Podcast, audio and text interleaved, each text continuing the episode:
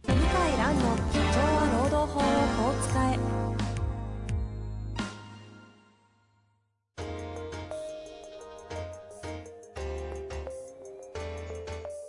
法律の下で展開されるビジネスの世界ポッドキャスト「社長は労働法をこう使えば」弁護士の向井蘭が経営者の立場に立って経営者が知っておくべき労働法の基礎だけでなくビジネスに関する法律の問題を分かりやすく解説しますこんにちは、遠藤和樹です。向井蘭の社長は労働法をこう使え。向井先生、よろしくお願いいたします。はい、よろしくお願いします。さあ、今週も始まりましたが、今日もですね、質問たくさんいただいてますので、早速行きたいと思いますが、よろしいですかね。はい。行きたいと思います。今日はですね、あ、社会保険労務士の先生、36歳の男性の方、ご質問いただいております。向井先生、遠藤さん、こんにちは。最近、ポッドキャストを初回から聞き始め、ようやく150回くらいのところまでたどり着いたところです。毎日あ朝出かける準備などをしながら興味深く拝聴しています。もう300ぐらいなんで、あと倍ありますね。えー最近聞いた回で会計事務所の方が定額残業代をもらっているがあまり残業はなく、同僚がもっと残業するよう言っているのを聞いてしまったというような話があり、また顧問先で定額残業代を導入している会社もありまして、以前から疑問に思っていたことを聞いてみたいと思いご連絡しました。定額残業代を例えば30時間分支給しているが、実際には残業がほとんどないような場合、就業の実態と支給している残業代には、それなりの乖離が生じます。この場合に労働者が私の給与は実態としては全てが所定労働時間に対するものだと言い出すというようなことはありえまありませんか例えば入社以来ほとんど残業がなかった社員が30時間分の定額残業代の支払いを受けていて、ある月に突然業務量が増え、実際には30時間ほどの残業が発生した場合、それまでの月と残業あ業務量は全く違うのに、給与は変わらないということに不安を抱く可能性があるのではないかと思うのです。このような案件はすでにどこかしらで発生しているものなのでしょうかまた、想定するだけ無駄な起こり得ないことでしょうか向井先生のお考えをお聞かせください。よろしくお願いいたします。ということですね。めちゃくちゃありがとうあございりますありそうな話ですけど。まあ、逆に、逆のケースですよね。と言いますと。まあ、要はホワイトであるから、ゆえに、いろいろ言われちゃうっていうことですよね。うんうんうん。うん。うん。ですね。はい。まあ、あの実際はですね、ほうほうあの、いろいろ起きたりはしていません。 あ、そうですか。全然。はい。うんうんうんあの、ほとんどが、残業時間が長い事例で、定額残業代を大幅にオーバーして働いてる場合なので、定額残業代の内部で働いてる分には、全然出ませんね。ああ、逆っ問て題そういがうこ起とでき,、あす起ね。きませんね。うん。うん、こういうことを言う人は、理論上は、あの、全然あり得るんですけど、いませんね。ないんですね。ない。ないんだ。ない。なんか感情論的にはありそうですけどね。なんかやたら、俺なんだ実質残業代もらわねえとやってらんねえな、みたいな。うん。まあ、理屈上はいるんだけど、そこまで知識もないから、あそうあ。まあでもそういう意味で言うと、このケースとしてはな、ないんですね。このこれだけ長年、労働法の現場を見まくってきた向井先生からしても。ないないないない。そああ、じゃあここはまあそういう意味じゃ大丈夫だよっていうことですね。うその上でですかうんそう。で、一応、まあ、あの、最高裁判決で似たようなものが、ああ、でも似てないかな。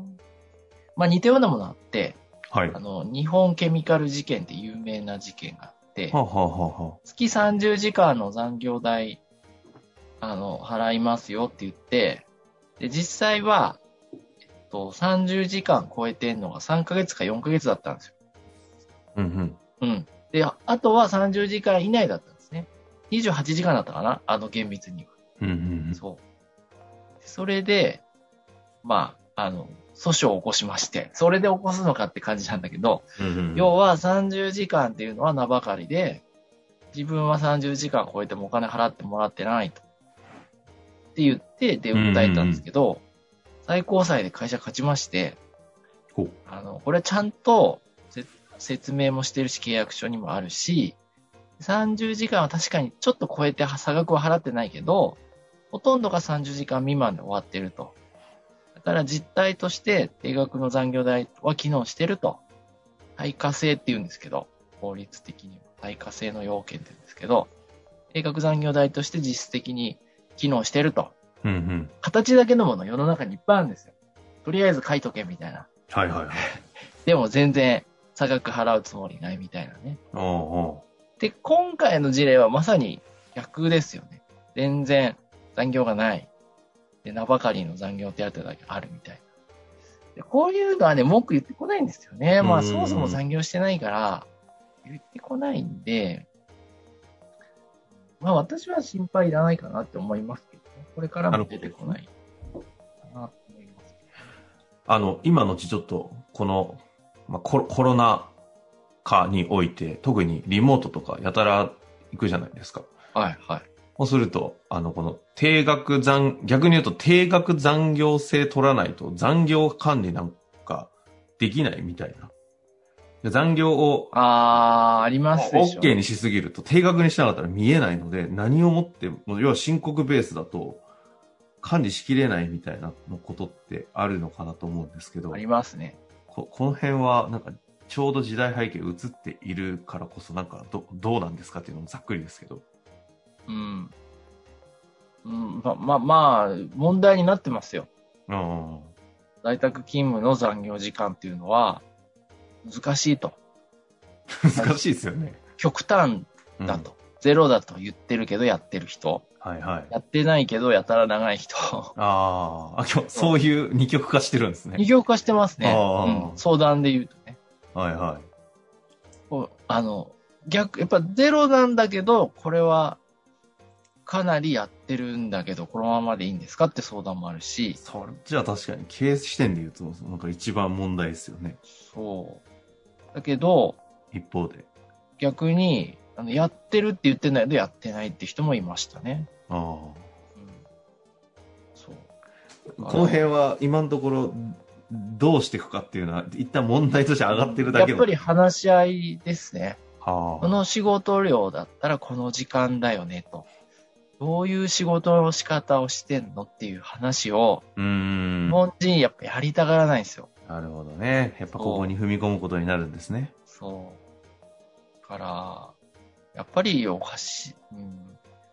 まあ、ちゃんと中身精査するっていう基本的なことやっぱやんないとダメですよね。あうん。あうでんすね。はい。そう。なるほどですでねすねやっぱ仕事のそう。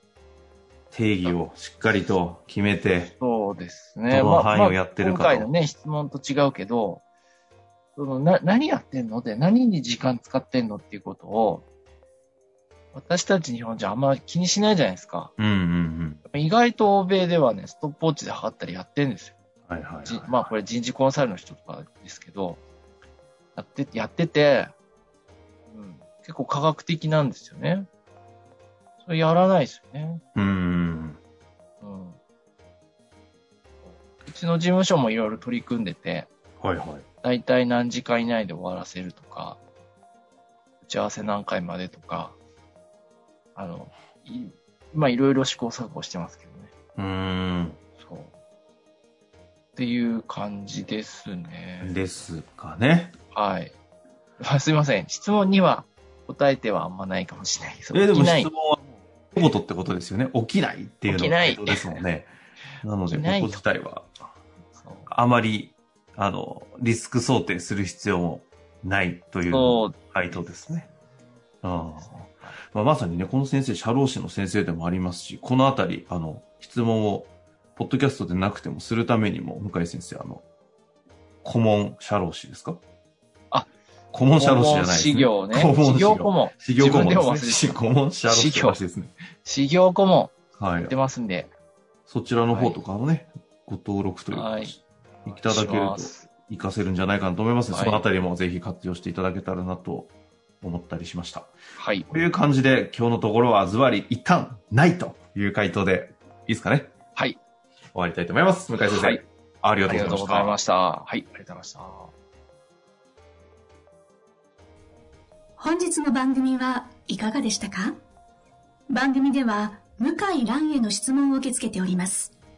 ウェブ検索で向井ロームネットと入力し、検索結果に出てくるオフィシャルウェブサイトにアクセス。その中のポッドキャストのバナーから質問フォームにご入力ください。たくさんのご応募お待ちしております。